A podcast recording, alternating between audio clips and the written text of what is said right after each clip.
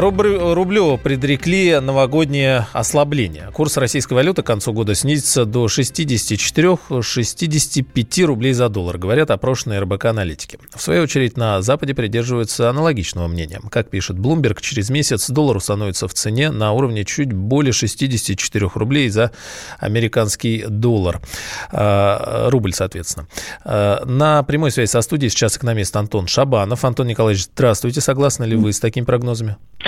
А, да, день добрый, вполне себе согласен, потому что сейчас э, рубль торгуется на уровнях чуть-чуть меньше, чем 64 рубля, то есть 64-65 мы фактически уже достигли, и какое-то такое небольшое движение, оно вполне возможно, потому что спрос на валюту к Новому году всегда растет. Среди россиян многие на праздники уезжают э, а, куда-либо в зарубежные страны, плюс вопросы того, что чуть-чуть э, больше ввозят товаров, поэтому такое небольшое ослабление, оно вполне возможно. С другой стороны, говорят, что к концу года люди э, стараются заплатить долги, выплатить налоги и все остальное, то есть, наоборот, скупают рубли. А тут что на что компенсируется?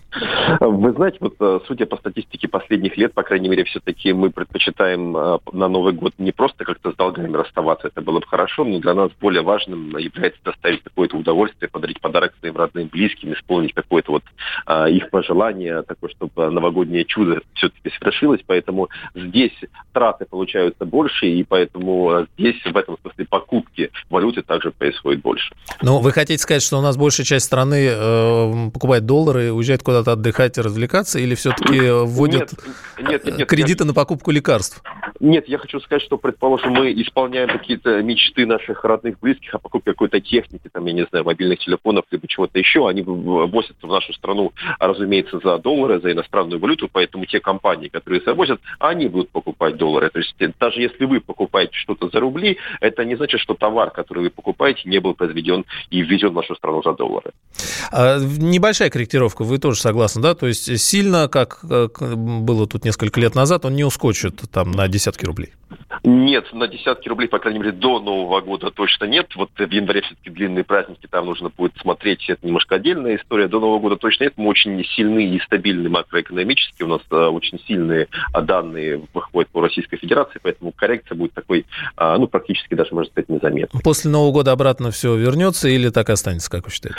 Вы знаете, сказать очень сложно пока что, потому что у нас очень длинные праздники, когда мы отдыхаем, а весь мир как раз, наоборот, работает, и там происходят какие-то процессы, а у нас, по сути своей, нет. По опыту, к сожалению, это для, для нас не самое удачное время, поэтому мы можем еще в январе а, еще чуть-чуть ослабнуть на рубль, возможно, два, это как максимум, по крайней мере, как видится сейчас. Но потом постепенно, ближе к весне, я думаю, что мы будем возвращаться ближе к текущему. Спасибо. С нами на связи был экономист Антон Шабанов. Госдеп потребовал от Турции избавиться от С-400 на кону. Турецко-американские отношения шантажируют в Вашингтоне, добавляя, что, цитирую, у Турции есть выбор. Дабы не быть голословными, американцы напомнили о возможности введения ими традиционных санкций. Ранее ситуацию с С-400 обсуждали президенты Дональд Трамп и Таип Эрдоган. Как отмечал тогда турецкий лидер, Анкара не собирается отказываться от российского оружия. Позже стало известно о предстоящих переговорах Турции и США по вопросу приобретения российских ЗРК. Военный эксперт Эксперт Владислав Шурыгин считает, что США не получат желаемого результата от своих угроз. Здесь сошлись воедино несколько фактов. Во-первых, конечно, США пытаются построить Турцию под себя. То есть независимость Турции, она бесит и все последние годы с момента начала президентства Эрдогана. Здесь, я думаю, что кроме чисто политического фактора, есть еще внутриамериканский фактор. Дело в том, что действующий президент Трамп он э, настроен на то, чтобы снять конфликтность с Турцией. Он понимает, что Турция для США все-таки является очень важным союзником и на встречах с Эрдоганом неоднократно подчеркивал, что он готов все это пересмотреть. Его противники в Госдепе э, изо всех сил пытаются, что называется, ударить ему по пальцам. Давление на Турцию, я думаю, что не приведет ни к чему, и Эрдоган не тот человек, который готов прогибаться под США. Чем сильнее они будут на него давить, я думаю, тем сильнее он будет противодействовать. Э, ультиматум, он абсолютно иррационален, потому что, во-первых, техника уже поставлена, и обратно мы ее, естественно, не возьмем продать ее кому-то самостоятельно Турция не сможет, или если сможет, то с какими-то бешеными скидками. И в-третьих, конечно, это абсолютно репутационные потери. Ну а член Совета Федерации Андрей Климов считает, что Эрдоган просто-напросто не пойдет на условия США. Но это не первый раз такие ультиматумы выдвигаются Турции, и, судя по всему, Эрдогану это не нравится. Поэтому он вряд ли пойдет на поводу у такого рода провокаторов. И играет свою игру, он понимает, что американцам сложно будет совсем разорвать с ним отношения. Многократно уже говорил, очень публично. А для людей на Востоке очень важно в таком случае сохранять лицо там. Поэтому, что бы ни произошло, на мой взгляд, Эрдоган не, не настроен вот отменять этих решений. А все эти санкции, они для американцев очень сложные в отношении Турции по, по очень многим причинам. Мне кажется, что здесь э, они не смогут его убедить даже таким образом.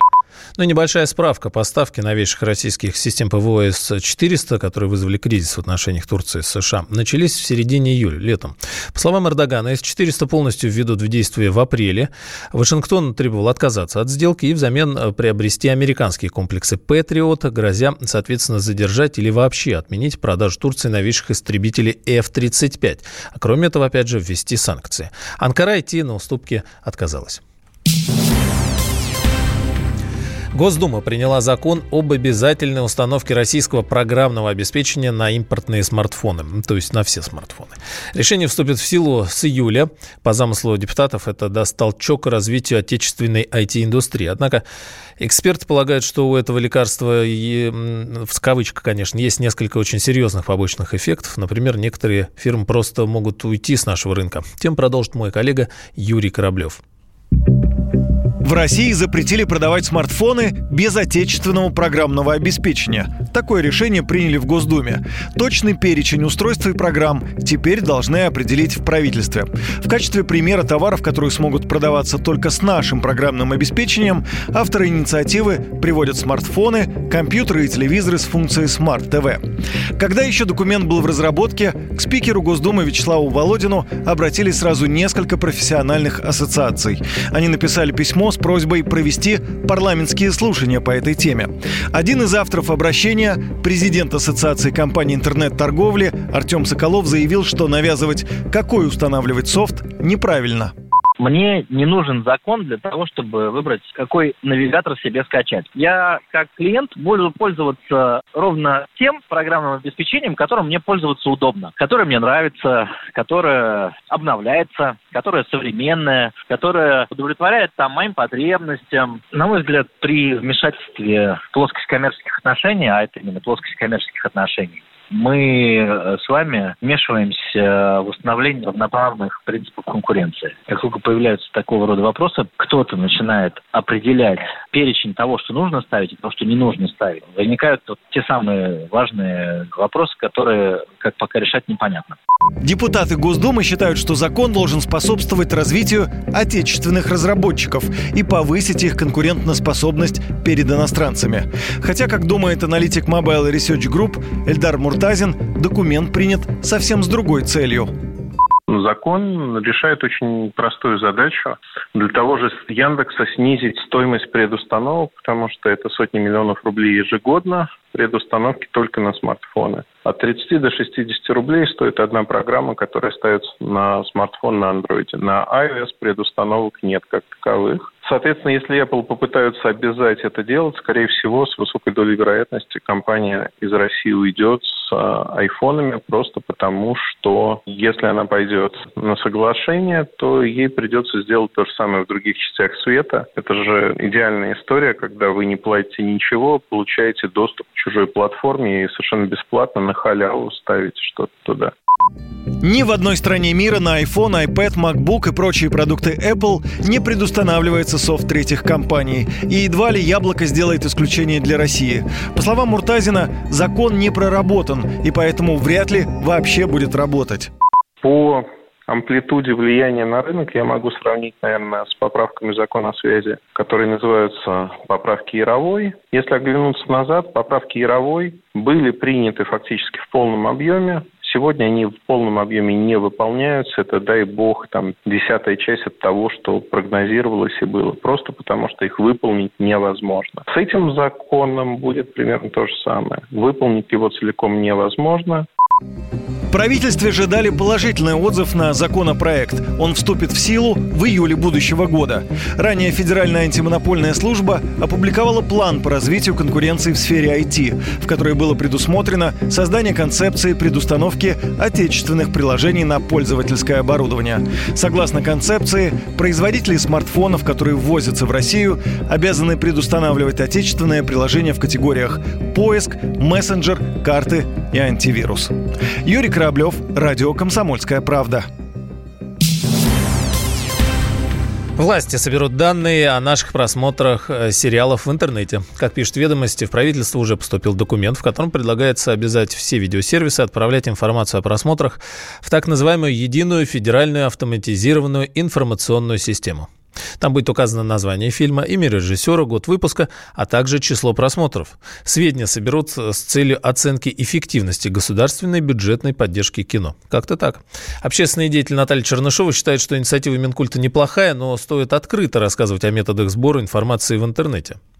Мне бы, честно говоря, на месте Министерства культуры, естественно, было бы интересно узнать такую информацию. Да, если собирать э, различные сведения, то есть и отзывы, и просмотр рейтинги по телевидению, и в сети, то это может дать объективную картину. В этом нет ничего ужасного, если будет Министерство культуры смотреть, куда оно тратит деньги. Вообще, конечно, хотелось бы вот всегда узнать, сколько именно денег будет тратиться э, Минкультом на э, изучение такого рода вопросов. Может быть, это будет затрачено столько же, сколько на снятие там сериала или еще что-то. По поводу того, что, может быть, люди боятся, что это будет вторжением, в общем-то, в их э, там, жизнь лично. Я честно говоря, бы не исключал такую возможность, потому что ну, мы пока вот действительно не знаем, и это черный ящик по поводу того, как у нас происходят вот эти все исследования интернет-пространства. Отмечается, что нововведение коснется любых онлайн-платформ с отечественными фильмами, независимо от количества зрителей и владельцев. Это может быть как российская, так и иностранная компания. Он прожил эти дни в томительном ожидании он считал каждую минуту. И теперь он возвращается. Он голоден и собирается утолить свою жажду. Его не остановить. Твое утро никогда не будет прежним. Максим Шевченко. В понедельник в 8 часов по Москве. Главное – доживи.